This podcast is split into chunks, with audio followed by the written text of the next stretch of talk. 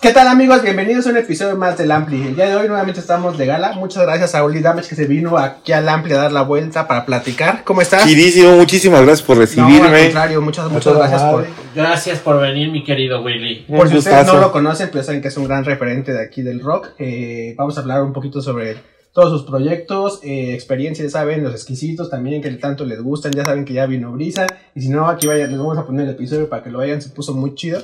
Y pues bueno, vamos Que a nada más habló mal de ti, ¿eh? Perfecto. Ah, Eso, eso me gusta. ¿eh? Perfecto, perfecto, estamos en sintonía. Recuerden suscribirse al canal, nos ayudan mucho con eso, estamos en todas las plataformas digitales de su pre- preferencia, perdón, y pues bueno, vamos a darle. Encantado. ¿Cómo encantado. estás, Willy? ¿Cómo te trata el desencierro? Ay, me gustó mucho el encierro. Eres de esos. Pues no es que sea sociópata, pero de repente la gente sí está bien estúpida en la calle y me cae bien mal.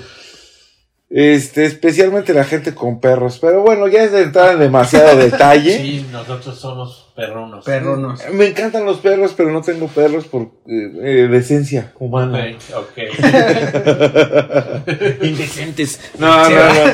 No, pero este, fíjate que la, la no, no nos imaginábamos este cómo se iba a poner. No. No. no teníamos idea. De repente, tres meses encerrados y decíamos, o sea, esto ya, esto Sí. está gacho. Esto ya se puso muy cabrón, ya se va a.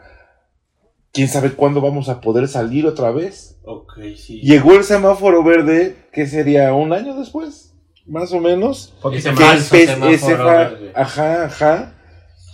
Y de repente para mí era así como insólito que cayera un alienígena del espacio a este enfermarnos, así el temible COVID era algo completamente nuevo, ok, derivado de un montón de, de- de otras eh, enfermedades, mutado, lo que quieras, pero de repente en un año, este, todo el mundo a puerta cerrada, todo Sí, el sí, globo, sí. todo el planeta a puerta cerrada, y en un año aparece la cura. Ah, ¿Qué está pasando? no? ¿A poco eres antivacuna? No, no, no, al contrario, yo me este, enfermo la panza y corro a ponerme un piquete, lo que sea, no manches, yo odio estar allí padeciendo. Yo también soy así. ¿no? Sí, Andar eh, con el resfrío, no manches, sea rápido, chochos, jarabe, lo que haya. Pero sí me, me, me sorprendí mucho de cómo se desarrolló. Y dentro de todo eso, eso que le pasaba a todo el mundo, también estaba lo que nomás me pasaba a mí en mi casita Sí, viendo claro. la tele, sobándome Sí, la sí, panza. Igual muy preocupado porque pues no había, este, no, no, no podías salir a chambear a la calle. Claro. Pero tampoco estabas preocupado porque no había, no, no había a qué salir a gastar, ¿no? claro. O en qué gastar afuera cuando lo tuyo es el reventón. Claro. No había, re- no había reventón. Sí. El Claro. súper, pues se tenía que comprar el súper. El agua y el- la luz se tenía que pagar como sea. Y eso era el miedo. Pero por lo demás, pues no había nada a qué salir. Sí, no había necesidad. Oye, vamos un poco cronológicamente con tu vida. Ya vas, ya vas. experiencias y de que la banda te conozca, los que no te conocen y los que te conozcan se Ya caguen vas. de la risa. Ya vas. ¿Cómo, ¿Cómo entra tu primer, cómo entra la música a tu vida? ¿Es familiar Sí. o cómo? Sí, Sí, sí, totalmente sí, sí, sí, sí. familiar. Eh, este, tengo va- varios primos y primas, no es una familia exageradamente numerosa la mía, pero sí, este, se hacían unas buenas pachangas de cumpleaños y de festividades en la casa, ¿no?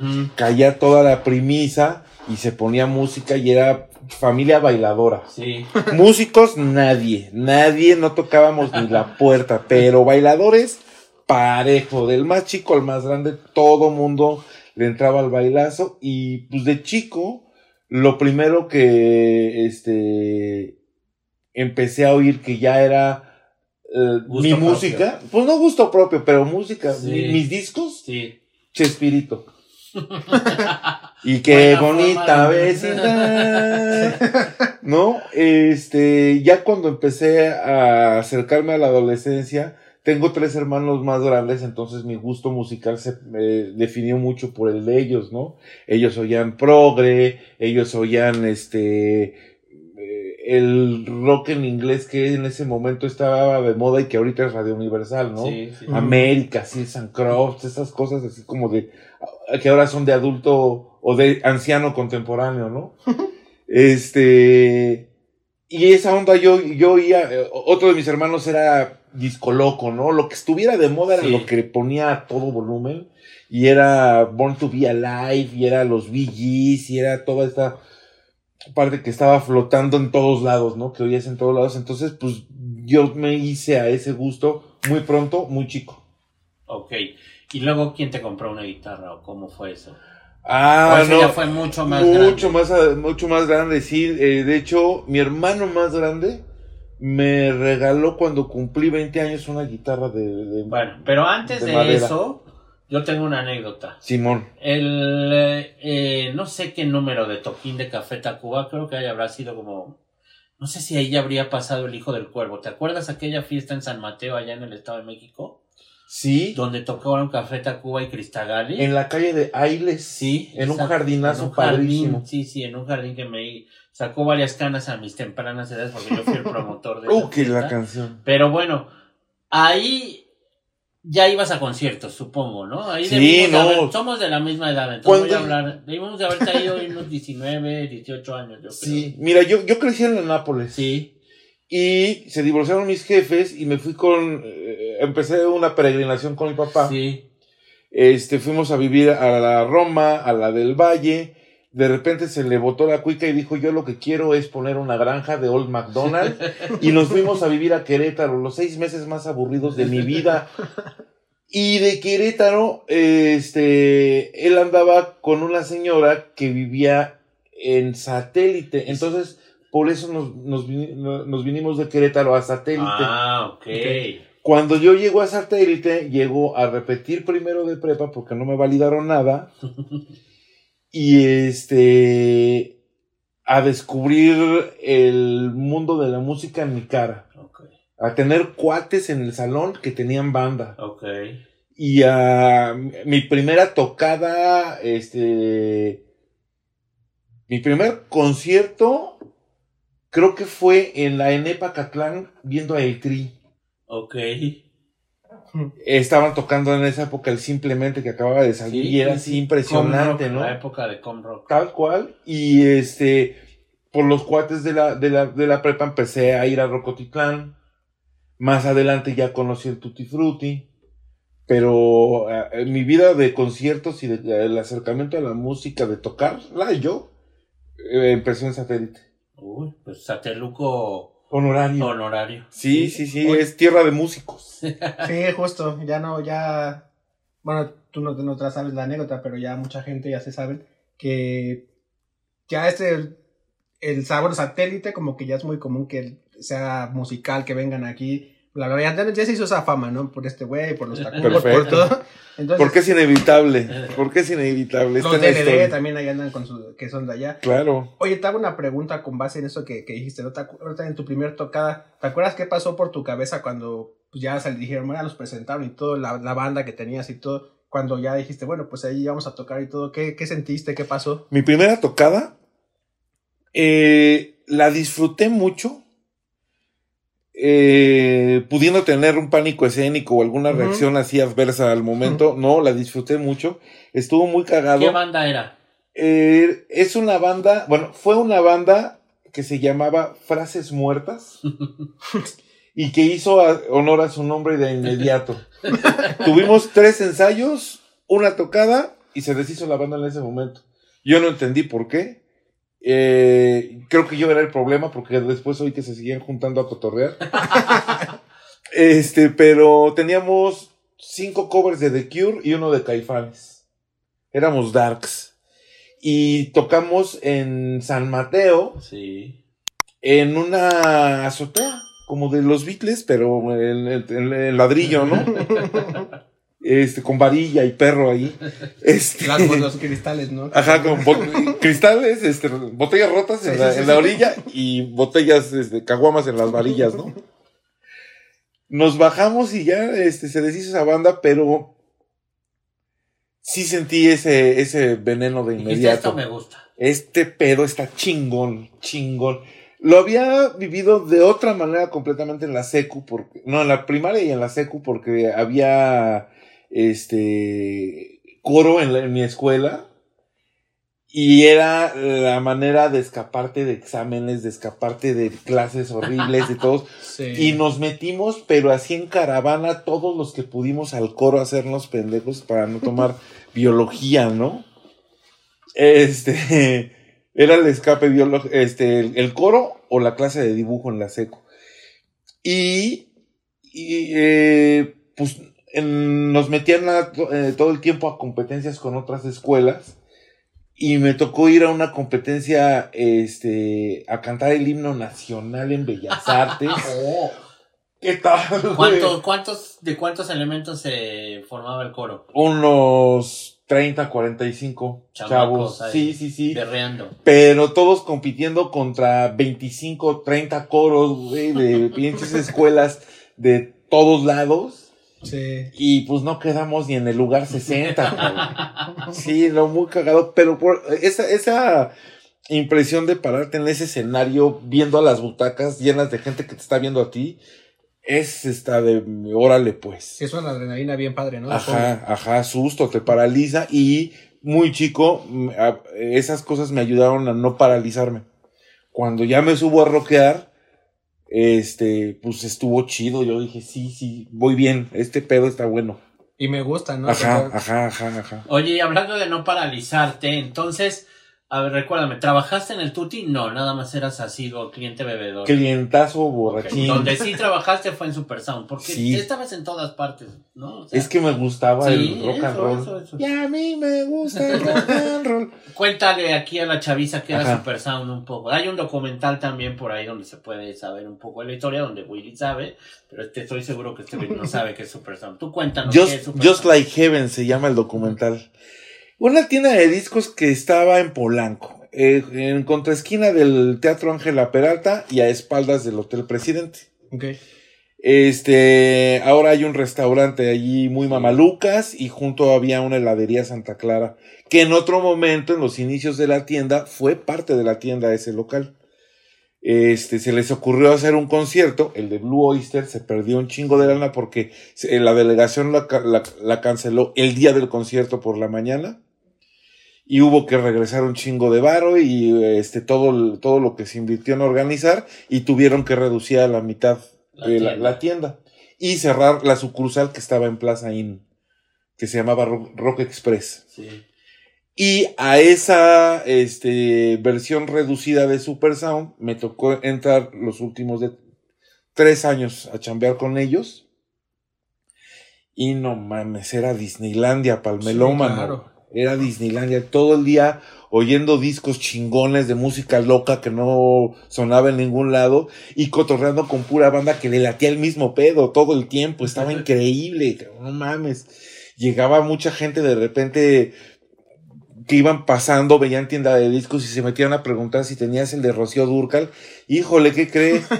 este, vaya aquí al Sanborns, ahí, ahí lo tienen, Sí, ahí camine está. cinco cuadras, llega rápido. Pero pues aquí le puedo vender uno de Frank Zappa. Ahorita vengo. el ¿no? Ahí todavía no estudiabas publicidad, todavía No, ya, ya, ya, ya estaba terminando la carrera en el Instituto de Mercadotecnia y Publicidad, Ujú, eh, plantel Toreo. Ok. Y este, cuando iba a entrar a tercer año, no, a cuarto año, al último, me empezaron a aparecer unos pinches extraordinarios que según ellos debía y que yo ya había presentado, tronado, vuelto a presentar y pasado. Pasado, ok. Y les dije, no, ¿saben qué? No me van a sacar un peso más, váyanse al carajo, les boté la carrera y ya estaba empezando a, este, a hacer, este, horas nalga en, en Super Sound. Todavía no me, Sí. me, me metían a la tienda, A la todavía no me contrataban, pero yo ya estaba yéndome de pinta diario ahí. ¿Y no te decían, chavo, ya ponte a hacer algo? ¿no? Pues este, eso me lo decía mi papá. Ya, chavo, ponte a hacer algo. Y ya estás peludo, ya que se refleje acá en la, en la casa o que por lo menos no me cueste. Sí, sí, sí. Y este, fui a pedir, eh, viviendo en satélite, fui a pedir eh, chamba al Bifans. Hamburguesas. Ajá, hacer hamburguesas me, no me hablaron nunca. Ah, Qué bueno. Sí. Tú- ahí pudo haber cambiado tu destino radicalmente. Ajá, y el de las panzas de mucha gente. Sí. Todos enfermos. ¿De Super Sauna dónde te fuiste entonces? ¿Ya ahí te fuiste a escribir? No, todavía no. No, eh, en Super Sound conocí de mucha gente que, Sí. que, eh, con la que hice buena amistad de años a un cuate que se llama Jorge Han, cliente asiduo de Sí. la tienda y este cuando cerró Super Sound eh, por otro concierto Front to 42 Sí. se, se despedorró la tienda. Este. Ahí yo eh, empecé a buscar, pues, qué chingados hacer. Me quedé un rato en Rock 101 como medio de paracaidista, Ah, pero sí. no nos pagaban un peso, entonces. Con Nacho. Ajá. Pero nos servía de repente cuando hicimos la banda, más, mucho más adelante, Sí, sí. para anunciar ahí las tocadas. Estaba Ok. chido. Y de cuando cerraron Super Sound, eh, el enemigo número uno era Mix Up. Ok. Pero de repente Jorge Han llega y me dice, mira, hice una nota, creo que de Jesus and Mary Chain o de no sé qué, en la revista de Mix Up. Y le digo, ¿y se puede ir ahí a escribir de rock? Pues no sé, escríbete algo y se lo enseño a, a Pilar, la, la y jefa. vemos. Y vemos. Seguí los pasos, me mandaron llamar y órale, empecé a escribir, primero haciendo colaboraciones esporádicas, pero en cosa de un año me hablaron y me dijeron, oye, el editor se va, ¿te rifas o te da frío? Pues vamos, corriendo, y ahí voy con el, el, el enemigo que después se volvió eh, el anticristo, ¿no? El, este, el, el empleado del anticristo. Oye, ¿te acuerdas de qué fue esa primera nota? Ahorita te explico lo del anticristo. Sí. La primera nota que hice no me acuerdo. No, me acuerdo. Yo sí me acuerdo la primera nota que me editaste, pero ahorita vamos a eso. A ver, cuéntanos lo del anticristo. Ah, pues es que Mauricio Hammer, el director Sí, de la Un revista, saludo a Mauricio y a Pilar. abrazotes queridos, Sí. Este, ti- tiene la teoría revolvente del chicharito, en la que dice que todos somos chicharito de alguien. Y pues yo era chicharito del anticristo, porque eh, mi jefe era Mauricio Hammer. Sí. Su jefe era eh, Isaac y Emma Masri, Sí. los dueños de la De cadena Mix de Mix Up. El jefe de Isaac y Emma, Carlos Slim, que se, se asoció con ellos. Sí. Y el jefe de Carlos Slim en esa época era Bill Gates, que se supone que era el anticristo. Ah, no, bueno. Entonces, pues era, era chalán del Venías a anticristo. llegar aquí. Ajá, ajá, ajá. Sí, Está yo por padre. finales de los noventas, cuando ya tenía yo un puesto por ahí en la compañía de discos Semi, Ajá, ajá. yo ya tenía muchas ganas de escribir, ya nos conocíamos, yo ya sabía que tú eras el editor, conocí a Mauricio porque todo el tiempo iba ya a vender a, a Emi también, eh, era muy amigo de Mario Hernández también Mauricio en esa época, y un día lo encontré ahí en los pasillos de Emi a Mauricio y le digo, oye, a mí me gusta escribir, no soy muy bueno, no tengo carrera en letras, pero me gusta escribir de rock. Tengo mis propios ensayitos ahí que he hecho yo solo, pero pues la verdad nunca había publicado gran cosa. Me dice, mándale algo a Willy. Yo le digo que no, Willy aparte es mi amigo de muchos años. Y hice una reseña del disco Mezanín de Massive Attack. Y yo creo que te gustó y lo sacamos. Definitivamente me gustó. Y ahí lo sacamos. un buen rato. Digo, no tantos años como tú, pero sí fui colaborador de Círculo Mix Up. Pues unos buenos años, ¿eh? Mezanín. Qué bonito. Sí, él acaba de salir, porque Sí, era sí, novedad, sí, sí, ¿no? sí, y, sí. y a mí me llegaban esos discos por trabajar en EMI Claro, antes. Yo claro. podía escucharlos antes. Estaba Qué chirote, estaba chirote, sí, sí, sí. ¿Cuántos sí. años te quedaste en Mixup? ¿Círculo Mixup? Allí estuve Puta. ocho años. Ocho, pues son bastantes. No, diez años. Diez, sí, ¿no? diez años, diez años, diez años. Y luego ya, bueno, ahorita pasamos. No, no, yo sigo escuchando porque está bien interesante. De, luego, luego de ahí, luego de, de Mix Up, pues ya había estudiado yo eh, publicidad. Ahorita pasamos. Ya a la había intentado yo a, este, trabajar, llevaba un book terrible que parecía hecho por un morro de cuatro años. Pero a ver, espérame. ¿En ese periodo es lo de Lost Acapulco? ¿En el No. periodo mientras estuviste en Mixup?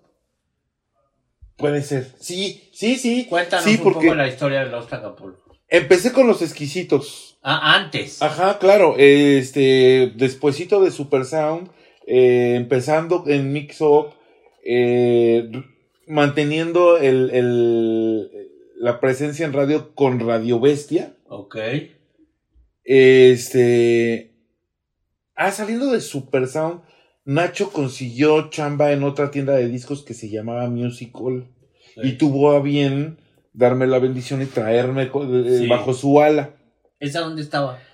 Esa, este, ahorita te, va- te- te voy a dar la sorpresa porque eh, llegamos allí como de curadores de la tienda a organizar todo el catálogo, a hacer todos los pedidos de toda la música chida que, se, que, queríamos, que queríamos que se vendiera porque ellos tenían bar. Ujú. Y este resulta que la tienda era de eh, la familia Slim. No sé si de Don Carlos Sí. o de Carlos Jr.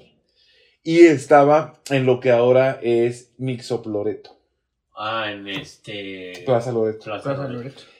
en el sur de la Ciudad de México. Por si no saben en dónde, este, en dónde estaba ubicado acá la- el chilango. Este negocio eh, estaba súper eh, padre todo porque tenía todo el, el poder de su firma. Pero como que inauguró dos, tres meses y dijo, ¿para qué compito con Mixup pudiendo comprar? Y se, eh, se asoció con Isaac y Emma, con los Masri, Ujú. les compró la mitad y este se, se volvió parte del grupo Slim, ¿no? Y, en es- y, y Nacho y yo salimos, Sí, Dice, no dijeron, no, volar. nada. pero no por, no por nuestra voluntad, salimos en contra de nuestra voluntad. Fu- Fuimos despedidos por peludos rockeros. Y en ese Inter ya habían hecho los exquisitos entonces. Estando trabajando en esta tienda de discos, pongo un disco que nos acaba de llegar de Win. Win era una banda que nos había recomendado una amiga de Nacho que la, eh, ha- había visto este, los videos en BBC Bothead. Ok.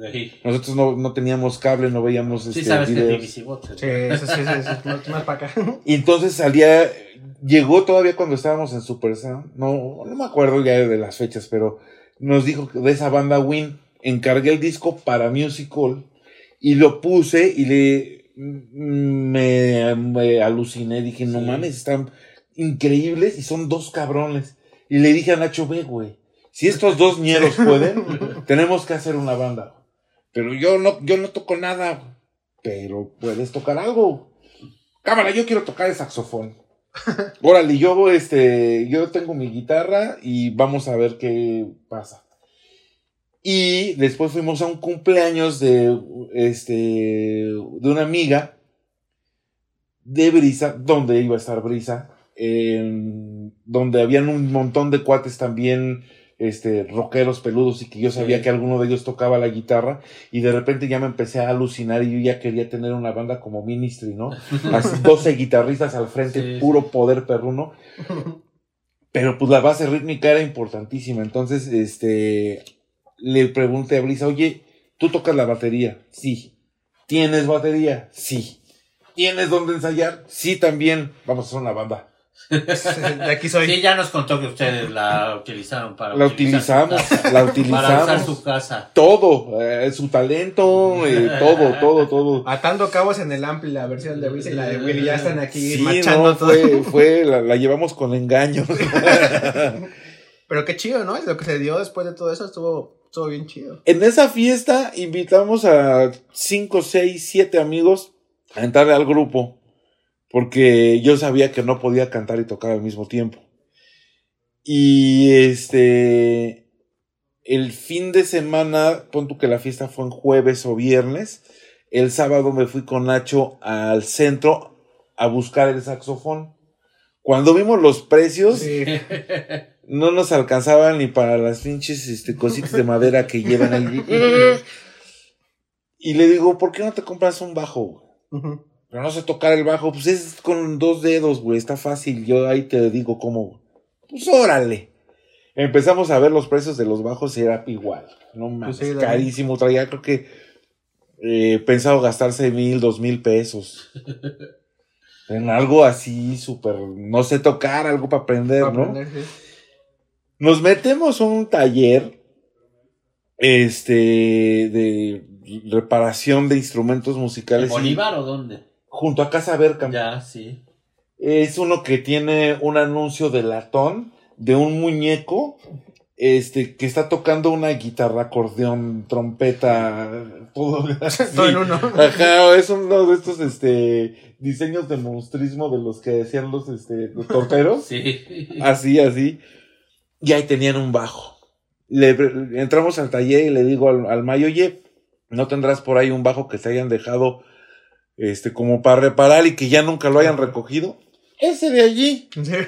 Y es el que sigue tocando Nacho a la fecha. A la fecha. A la fecha. Órale. Sí, sí, sí, un pinche Gibson rechingonzote. Igual a este Kike Takubo Sí. tiene uno igualito. Sí, sí, sí, sí. Igualito. Y este, pues ya nos fuimos a ensayar a casa de Brisa. Eh, se lo dieron en mil pesos. Es lo que te iba a preguntar, pues, ¿cuánto se le salió un...? Mil pesos, mil pesos. Dame Sí, mil pesos, llévate la chingadera. sí, corrimos al cajero, regresamos, le dimos los mil pesos y ahí vamos para casa de Brisa, directo del centro. Dejó el bajo, este, ahí cotorreamos un rato, empezamos a hacer los primeros ensayos, no me salía cantar y tocar y les dije, ¿saben qué? Necesitamos un guitarrista. Y el Alex había sido alumno de Nacho, porque Nacho era profesor de la UNAM de, Ah, sí, de psicología. sí, sí, sí. Y este, yo le dije, oye, ese, ese güey tocaba la guitarra, güey, háblale a ver qué pedo. Ya que nos habían plantado los siete invitados de la fiesta en donde reclutamos a Brisa. Y este, pues sí, le habló al Alex, este, lle- llegó al ensayo y allá arrancó oficialmente los exquisitos. Tocamos eh, un año, dos años, tres tal vez máximo. Y este, llegan los papás del Alex y le dicen, si no eh, te titulas de, de tu carrera de psicología, Pelation. Pelation, se te acaba el domingo. Y a Brisa, este, yo creo que de- le dijo lo mismo su conciencia, pero acerca de nosotros, ya estaba un poco harta de, de tanta testosterona en el, Y de su foreverismo. y de sí, totalmente, fritos, tarados. Entonces, Brisa y Alex se salieron. Se salieron, se desintegraron los exquisitos. Yo quiero seguir tocando, pues yo también. Pues, ¿qué hacemos? Pues se acaba de salir el Warpig de, de 34D. Pues hay que traernos al Warpig. ¿Y a quién más? Pues el reverendo siempre ha querido tocar con nosotros y además es un güey súper chingón, súper chido, acá tipazo. Hay que jalarnos al reverendo. Pues órale, y hay que traernos también al Suri, otro amigo del rock and roll. Suri Atié, arquitecto. Ahora, este, pues nos, nos juntamos a ensayar en casa de Warpig los cinco. Y esa banda se llamaba Bombatomics por una canción del Maki Rush. Maki Rush era un proyecto de el Tinarín. Ok. Era un homenaje al underground de los ochentas, early ochentas en México. ¿Sí? No, no sé, yo te No, pregunto. sí, se- se- seguro, porque Digo, era porque como... si viene del Tin Larín, eso Ajá. es early ochentas. Sí, sí, sí, era tecno, tecno Sí, sí, cagado, sí. raro, que tocaba el, el, el Mikey Rush, que según él, él, él era ruso. y este, tenía una rola así bien enfadosa que se llamaba Bomba Atomic. Bomba Atomic, Bomba Atomic. y nos encantaba y le pusimos por esa rola del Tin Larin, le pusimos así al, a la banda, los Bombatomics. Ujú. Estuvimos este, tocando, ¿qué será? Seis meses máximo. En una tocada en el Alicia, nos subimos Nacho y yo en ácido. Y nosotros traíamos en la cabeza una rola diferente que el resto de la banda. Sí, sí, sí. y aparte, el Suri que tocaba, traía el ampli que sonaba más duro y le conectaba o un teclado u otra guitarra. O sea, ya éramos tres guitarras, el reverendo, yo, el Suri, el Nacho en el bajo y el Warpig. Y este, pues esa tocada fue caótica. Y nos bajamos así sacados de onda y este, en el siguiente ensayo deshicimos el grupo.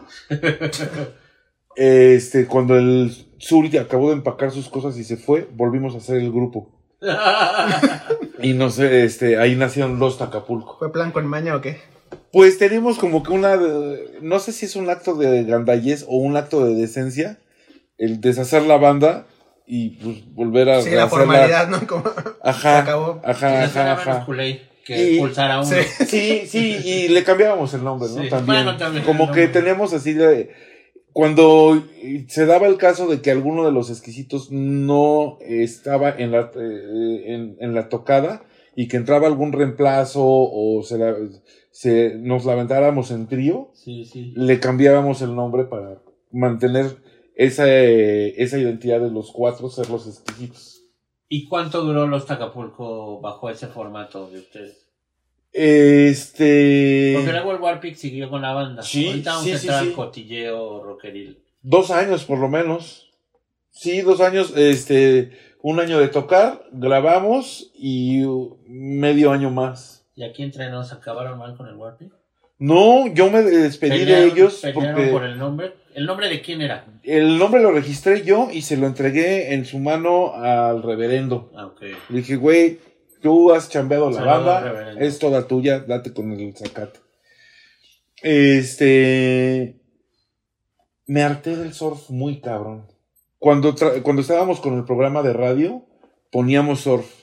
Cuando empezamos con los exquisitos, teníamos rolas de surf. Ok. Nadie tocaba surf en esa época. Empezaron a salir un chingo de bandas de surf. Entrar- entramos este, en ese hiatus o en ese este, primer desmembramiento de los exquisitos. Y nos pusimos a tocar surf hot rod con los Acapulco. Para cuando salió el disco, yo dije, no mames, no me veo haciendo otro disco así. Cabrón". Sí. Qué pinche aburrición, güey. Una rola está. Ah, qué divertida rola. Está bien buena esta banda. Pero, pues, Tres rolas y dices. "Mm, y después, ¿qué va a pasar, no? Claro. Un disco dices, ya, que pon algo que canten, lo Sí. que sea, por favor, no Max. No, no, no puedo con eso. Oye, por ejemplo, ahorita que No puedo. dices- tú estabas, bueno, en esta Inter, ¿te acuerdas? Vino también el doctor Alderete y nos platicó así cuando se y trabajó ahí unos antes para los Acapulco y todo. ¿Te acuerdas en dónde era la casa que pasó, que los vio ensayando y todo? ¿No, no me con, estos? Casa de mi jefa. Sí, entonces fue en ese...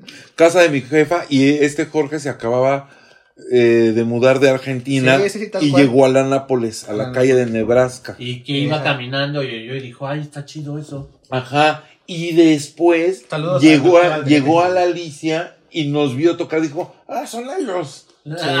Ah, son Estos ellos. son los que ensayan cerca de mi casa. Y justo en casa de mi jefa nos dice una en el ensayo el reverendo, ya no en casa de Warpic, sino en la de mi jefa, nos dice el reverendo, oigan, un chavo que ilustra chingón que quiere hacernos acá pósters y portadas. Pues sí, a ver qué, pero cómo dibuja o qué, no son los pinches monos acá como los míos. No, están- y que nos empie- no, pues me enseñó acá estos dibujos y la chingada, no mames, Sí. nos volvimos locos. ¿Cuánto nos va a cobrar?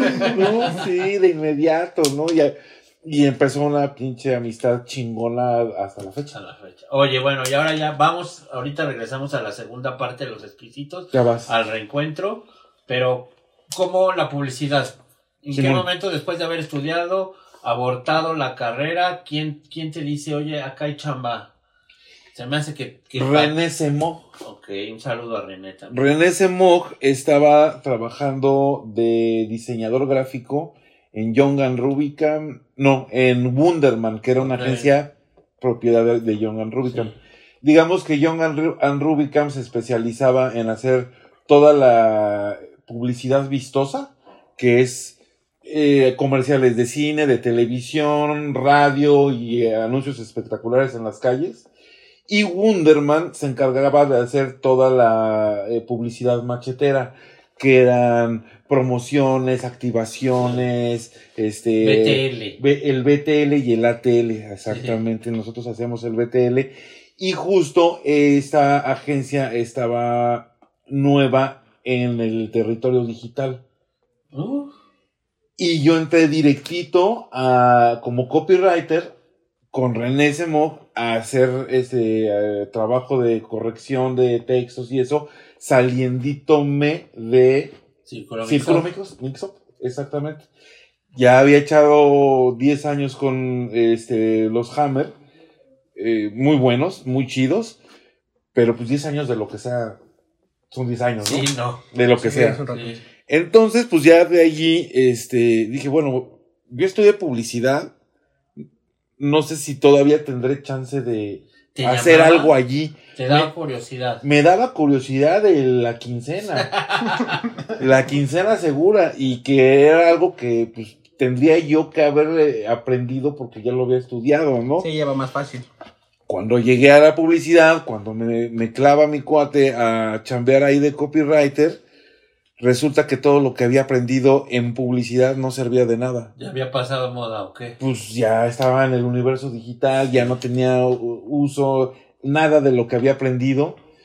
Y todo lo que había aprendido en Círculo Mixo, que es aprende a escribir, era lo que iba a hacer allí.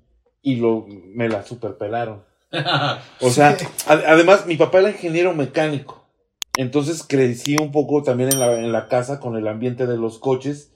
Mis hermanos trabajaron en el, taller de mi papá. A mí me, mi, primer eh, ingreso al mundo productivo fue entrar a trabajar de eh, este mandadero al taller de mi papá.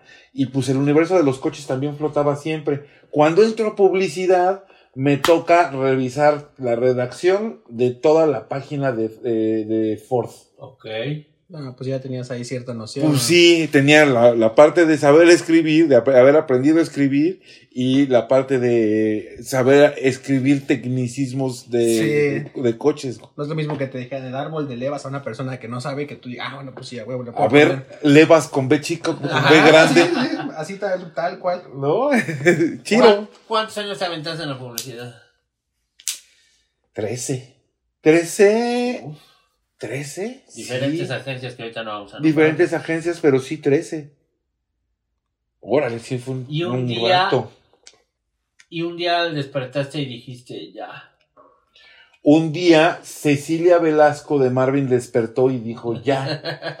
un saludo a estaba yo, estaba yo en la peda de fin de año de la agencia. Este, Olabuenaga, ¿o qué? en, en Olabuenaga, en Olabuenaga estaba en la peda de, de- de fin de año y me escribe al- este, me- un WhatsApp. ¿Ya había WhatsApp? Ah, Creo que ya había WhatsApp, sí. Me escribe en el teléfono un mensaje de Ceci. ¿Qué onda? Estamos echando el brindis de fin de año este, de Marvin. Kyle, le digo, estoy en la peda, en el brindis de la, de, de la chamba, pero en cuanto acabe esto, 8 Caigo. 9, te caigo. ¿Dónde van a estar? En el Barnis, que era de Ato sí, de sí, Majestic. sí. Ato del Majestic, Ato Atie. Primo de Suri, que tocó en Ah, los, no, bueno. en los llega. Pompatomics. Sí.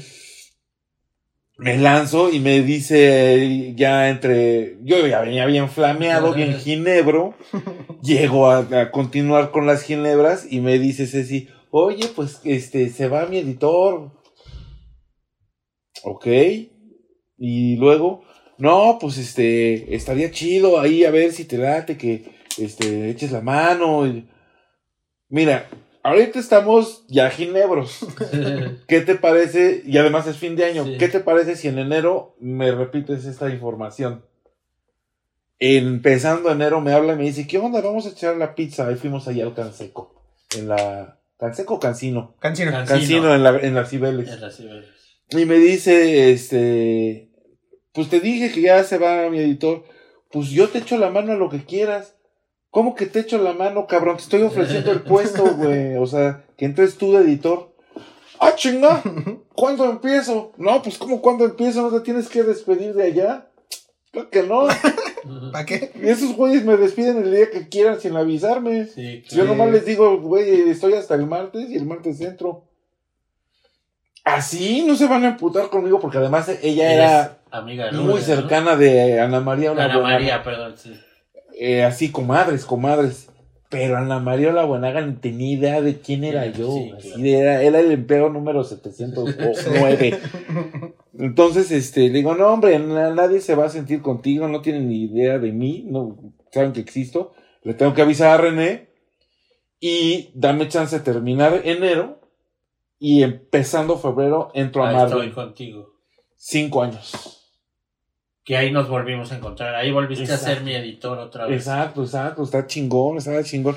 Sí, y ¿no? este, pero ahora ya estaba más cabrón, porque ahora ya era hacer la revista, ser editor de, de Marvin, Sí, más responsabilidades. a, a- atorarle a la- otro tipo de publicaciones, sacaban libros, se hacía publicidad adentro de Marvin, se hace a la fecha publicidad adentro de Marvin, y eh, encima de todo, este, meterle la mano al Festival Marvin. Y un festival, exacto.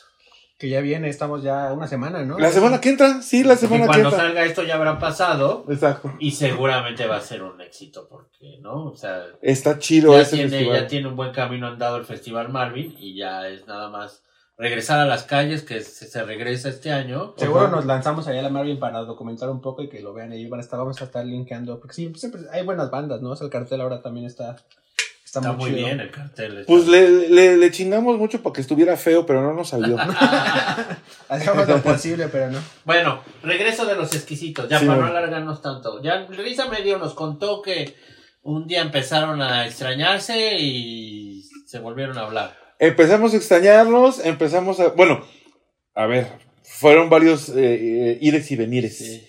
Este, cuando empezamos a tocar Los Acapulco, ay, me están molestando. Les Tú voy a decir que diles que estás ahorita aquí en... estoy con la gente bonita, no me molesten. Ahí, déjame. ¡Ah! Ya estoy rompiendo el changarro, perdón.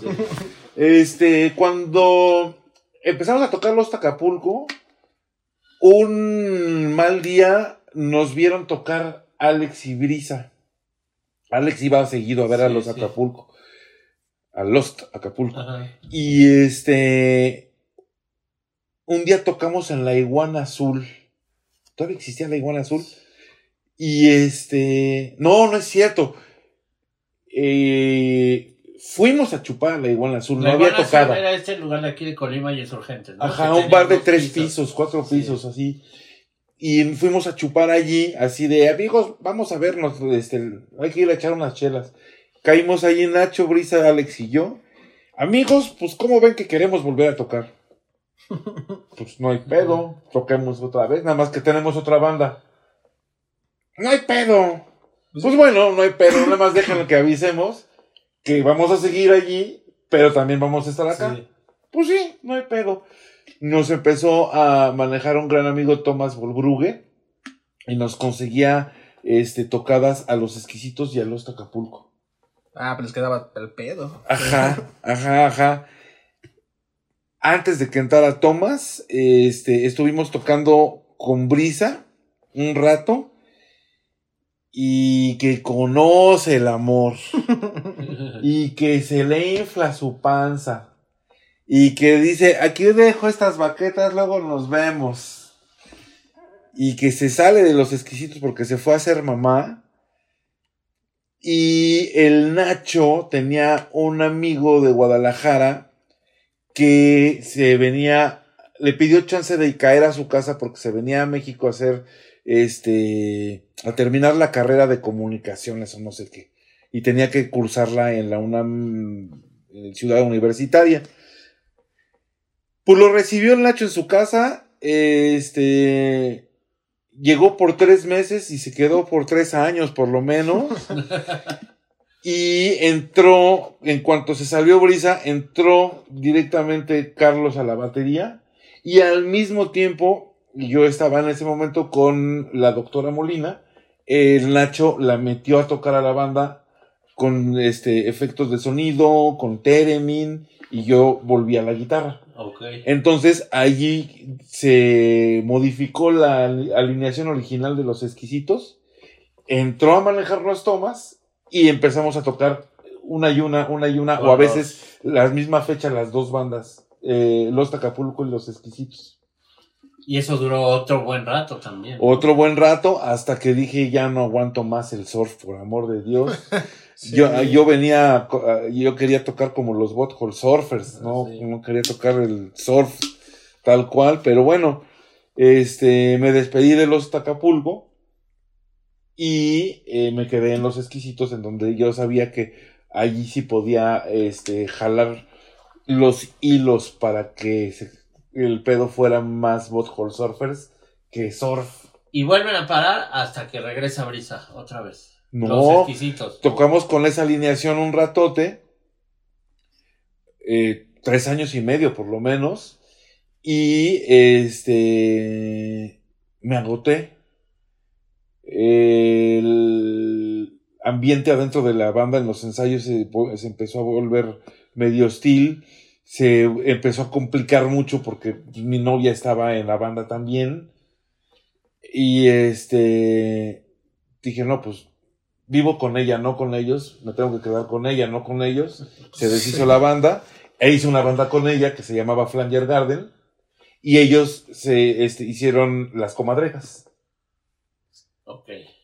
Eh, un rato así, pasan los años, eh, termino mi relación con mi novia, de, eh, la doctora Molina, y este ando como perro solitario, sin banda, sin este, sin pareja, sin nada, y regresa a México Brisa, que se había ido a vivir a Estados Unidos. Donde ya había sido, donde ya venía como mamá. Exacto, no, ya venía como mamá de un Sí. pre-teenager, ya estaba Sí. a punto de bigotes el morro. Y este. Que me dice. ¿Qué onda? Vamos a tocar otra vez los esquís. ¿No? Y que le digo. Y que le digo, no, pues que sí. Y que dice, pues ahora, pues habla. Y que digo, pues no, pues habla tú. Y que le habla. Y dice, no, dice. Y les habla. Y que nos juntamos. Dice, no, dice, sí. La, origi- la alineación. La alineación original, eh, empezamos a ensayar, empezamos otra vez a, a cervecear, que es como que el, el, ingre- el primer ingrediente principal de los El exquisitos. leitmotiv. El convivio y la cerveza, el café, el nacho unos gallos, yo no fumo porque me duermo, pero este, el, el estar juntos era lo, lo primero. Este, ya era una banda absolutamente de amigos antes que todo, ¿no? Qué chido. Y después de, de rock. Y sigue siendo. Exacto, porque no, no le entramos al dominó, entonces no nos juntamos a echar fichas, sino guitarrazos, ¿no? Ya cuando ¿Cómo? pase eso, ¿no? Ya, ya van a ir a Ajá. pensar. ¿Cómo, cómo, rápido, así ya sin alargarnos mucho, cómo, qué consejo le darías aquí a los chavos que van a hacer una banda con sus cuates? ¿En qué momento hay que poner? Ya te dijo, la primera que haya cerveza, esa es la, esa es de cajón. No, no, pero ¿en qué momento Sí, dices, seguro. o con tu pareja, por ejemplo, y en el cliché John Lennon también, ¿en qué momento dices, ay, no, somos cuates, pero también esta es una chamba, ¿no? O, o- o cómo? Híjole. Son, son pasos que tienes que ir dando, eh, pero que tienes que tener muy claros, no necesariamente para darlos, pero sí cuando los estés, estés dando, saber qué estás haciendo. Esto es, este, si te juntas con tus cuates a echar desmadre, Exacto. y ves que ese desmadre es algo que no te va a aburrir los próximos 30 años, hagan una banda. Sí. Si ves que este, te va a hablar tu mamá para ir a comer y te va a cortar el desmadre, empieza a pensar qué tanto es juntarte con tus cuates y qué tanto este es ya algo más serio, más de vamos a, a hacer un proyecto en bola, ¿no? Igual poner una carnicería entre varios, ¿no? O sea, y este si de repente eh, ves que tu banda está eh, recibiendo como buena respuesta, no solo de que la gente te aplauda, sino que em- empiezas a cobrar una lanita decente y quieres dejar todo en la vida para dedicarte a eso, asegúrate que sea el plan de toda tu banda y no nada más tuyo. El tuyo, sí. Porque eh, luego es mejor conservar amigos que este aferrar, que, que pelearte en la, en la en la banda por dinero o por eh, decisiones locas, ¿no? Bueno, pues ahí está, chavos, para que vean si quieren hacer una banda con sus cuates. Y muy importante, esto, este, Cuando trabajaba en la revista de Mix Up me mandaron una vez a entrevistar a los Red Hot Chili Peppers en Santa Mónica. Iban a sacar el Californication.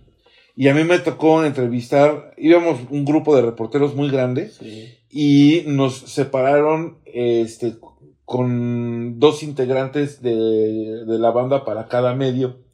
Y a mí me tocó primero entrevistar a Fruciante y después entrevistar al cantante An- Anthony Kiddis. Y mi- mi última pregunta de la entrevista sería, fue ¿qué, ¿qué le recomendarías a las bandas que empiezan? Y eso se lo recomiendo igualmente a través de ese cabrón a todos los que quieran tocar. Nada más. Eh, está bien fácil, dice, pregúntate si la música que tú haces le gusta a las bandas que a ti te gustan. Órale. ¡Ah, perro! ¡Ah, perro! No, pues toco bien culero, mejor voy a vender tacos, ¿no? La cocina me queda mejor. Órale, pues exigencia. Sí, sí, sí, sí, sí, sí. Bueno, y ahorita regresaste a Marvin, estás en todo lo que tiene que ver con el festival, estás otra vez trabajando hombro a hombro con Ceci, ¿no? O sea, Estuve cinco años en la revista Marvin, Festival Marvin y todos los este, ejercicios alrededor. sí. Eh, a los cinco años estaba completamente agotado de... Este, el mundo editorial, digamos. No, del mundo Marvin que tenía todo el tiempo saltaban conejos, Sí, ¿no? sí. Todo el tiempo Mm. saltaban conejos y era eh, vivir corriendo. Me agotó, me agotó especialmente esa ed- edición 2019 que estuve en el Festival Marvin y este, me despedí. Y Me despedí y entré a trabajar en el departamento de marketing de las alitas Rebel Wings. Uh, esa no me la sabía. Ajá, estuve en Rebel Wings, este, acabando el Marvin 2019 en mayo, hasta la pandemia. Empezó la pandemia, estuve tres meses todavía con ellos y me dijo mi, eh, mi jefe, güey, pues este, se, acabó el varo. Sí. Se, se acabó el varo, lo siento mucho, estamos cerrando este varias sucursales que, que quién sabe si volvamos a abrir. No que tú te, te toca a ti este abrir y cerrar, pero eh, este pues no tengo ya varo. Sí, claro.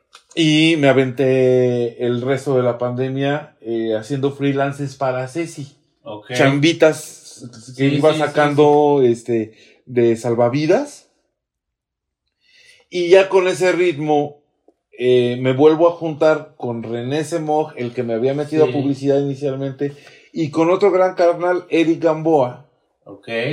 eh, hacer como un equipo creativo para tratar de hacer cosas de publicidad en onda eh, orientada a la creatividad y a este, las artes, ¿no? y este resulta que este, esta tripleta le viene muy bien a Marvin como asesores externos en un momento en que se acaba de asociar con eh, el sello cassette, que ya no es disque, Sí, sí, ya no era disquera, ya se había vuelto agregadora. Ok. Pues. Se asocian con Marvin, empiezan a, a- crearse productos en conjunto. Llegamos René, Eric y yo a asomarnos. Ah, por cierto, tenemos esta onda. échenos la mano. Y échenos la mano y échenos la mano. Y ahorita pues ya llevamos como un año echando la mano. Y este, pues sí, seguimos apoyando todo lo que se hace allí. No eh, dentro propiamente, este, yo de Marvin, ya no estoy. eh, ya- Marvin tiene un editor que es Alejandro González Castillo. Este, el festival Pero tiene es- un curado, un, un, eh, productor que es Mario Bustamante. Y, y Eric, René y yo somos como este, consejeros. Pero tú en particular eres colaborador emérito de Marvel. Además. Eres una de las personas a las que más confianza le tiene Ceci y en las que, bueno, ¿no? O sea, en ti recae mucho de eso. Se chambeó, se chambeó. Se chambeó para eso, sí. Y ya para acabar, ¿en qué están los exquisitos ahorita? Los exquisitos estamos toque que toque, pero nada de grave que grave. Es este. Pero ahora es más fácil. Sí, Ahora todo pero- es do it yourself. Exacto, exacto. Pero eh, tenemos un- algunas complicaciones. Por ejemplo, el bajista Nacho vive en Oaxaca. Entonces, de entrada, para juntarnos, lo hacemos cuando sale una tocada, viene de Oaxaca México, se queda dos días, ensayamos, tocamos y se regresa. Y eso ha complicado definitivamente el poder juntarnos a componer Sí. y ponernos la meta de sacar un disco. un disco. Sí, está complicado. Y pues este teniendo cada quien que pagar el bimbo y el gas y la luz, pues hay que chambear de lo Sí, que salga, claro. mientras que viene otra tocada, ¿no? Eh, no, no vivimos definitivamente del rock y por eso lo queremos más, ¿no? Pues claro, sí, ¿eh? puede ser un factor para. Para perdurar, Sí, claro, Pues para- completamente. para seguir tocando después de 28 años de necedad. sí, y este... Bueno, para los 30 hay que hacer un reventonzazo. Y un disco, sí me gustaría meternos a grabar. Sí, Estaría bueno, ¿eh? 30 años. Ya, mira, Nacho, oye, mándanos unas ideas o algo, aunque sea por. Vamos a componer por Zoom ahora que está de moda. Voy a, voy a este, empezar a gestionar eh, que, que de algún par de tocadas se genere ahí una vaquita para irnos a Oaxaca los tres. Este, y que no haya pretexto, nosotros vacacionamos, aprovechamos, componemos con Nacho, sacamos un disco en menos de una semana y venimos y lo grabamos. Eso también es bueno, ¿eh? Eso es buen plan. Amigos, ¿y qué, en qué, cómo se llama el restaurante nuevo de Nacho? Se llama La Biznaga, Igual, nada más cambió, cambió de dirección y, y por culpa de la pandemia, tal cual. Uno de los mejores restaurantes del centro de Oaxaca, La Biznaga, en su antigua locación, la nueva locación, pero si viven en Oaxaca, busquen La Biznaga y cáiganle ahí a Nacho, que además es un increíble personaje. Está bien chido. Que algún día lo traeremos aquí, lo sentaremos. No sé si aguante tanto sentado hablando, pero Uy, seguramente sí, sin ¿va? pedo. También podemos ir a Oaxaca. Mientras vacacionar. dejes prender un gallo, no Sí, hay aquí pedo. puede prender lo que quiera. No hay pedo. Aquí se avienta las horas. Pues no sé si tú quieres. No, pues nada, al contrario. Muchas gracias por darte el rol por acá. Uy, Willy, Este, nos dejaste. A- vean a este hombre del renacimiento. Ha pasado por todas y aquí sigue, ¿no? Está, es que está bien padre. Vayan a escuchar, si, no, si no conocen, eh, la, la gente que a lo mejor no lo conoce, vayan, ya tienen toda la mano las plataformas digitales para conocer y esperamos ese, ese material, ojalá que se pueda concretar para los 30 años. Y pues bueno, vamos a estar ahí, ahí en contacto. Vayan al, al Festival Marvin, recuerden ya es la otra semana, o tal vez cuando lo están viendo ya salió, ya pasó, coméntenos qué, qué les pareció. Ah, Eh, cuando salga esto, yo creo que todavía van a estar a tiempo para ver una tocada de los exquisitos el 3 de diciembre en el Alicia. Sí, ahí sí, no, esa sí Aquí seguro. les vamos a poner la... la 3 de info. diciembre en el Alicia. Ajá, va a tocar Club PBC, va a tocar The Frois y vamos a tocar Los Exquisitos en un show de despedida de la Alicia. Ah, sí, que ya cerró, bueno, ya vas por Bueno, cerrar. ya cerrando. Pues mira, Sí, también. lleva 10 años, un año, ya estamos cansados, vamos a cerrar para siempre. El siguiente, ah, nos quieren cerrar, unámonos, no nos dejemos. El que sigue, ya estoy muy cansado, ya voy a cerrar. El que sigue, ah, auxilio, júntense, nos Ya quieren están- cerrar. están cerrando. El gobierno y su maldad. Y, ah, así 10 años ya. Bueno. El Pedro y el lobo, ¿no? Sí, pues que sigan haciendo tocadas y que cierren cuando tengan que cerrar. ¿no? Exacto, exacto. Muchas gracias, Willy. Un gusto, muchas gracias. placer. Muchas, muchas un honor gracias. que me hayan recibido. No, No, no, no, no, es, es un placer que hayas venido y bueno, pues nos vemos en la siguiente. ¿Sabes qué? Me olvidé, se nos olvidó. Diles tus redes sociales para que la banda vaya y te siga ahí. Si quieres las de los exquisitos. Exquisitos, eh, Aquí se las ponemos también. Para Googlean exquisitos y les sale todo en todas partes. Así que tal- Exquisitos, la primera Z, la segunda S. al revés. No. La primera S y la segunda Z. Es que es de esquizofrenia. Ah, ya. Esquizofrénicos chiquitos. Aquí lo vas a poner. Exquisitos con S. Muchas gracias, Al Willy. principio. Fue un placer. Muchas, muchas gracias. aquí. No, no, Suscríbanse gracias, al canal, ¿no? amigos. Nos vemos a la próxima. Gracias.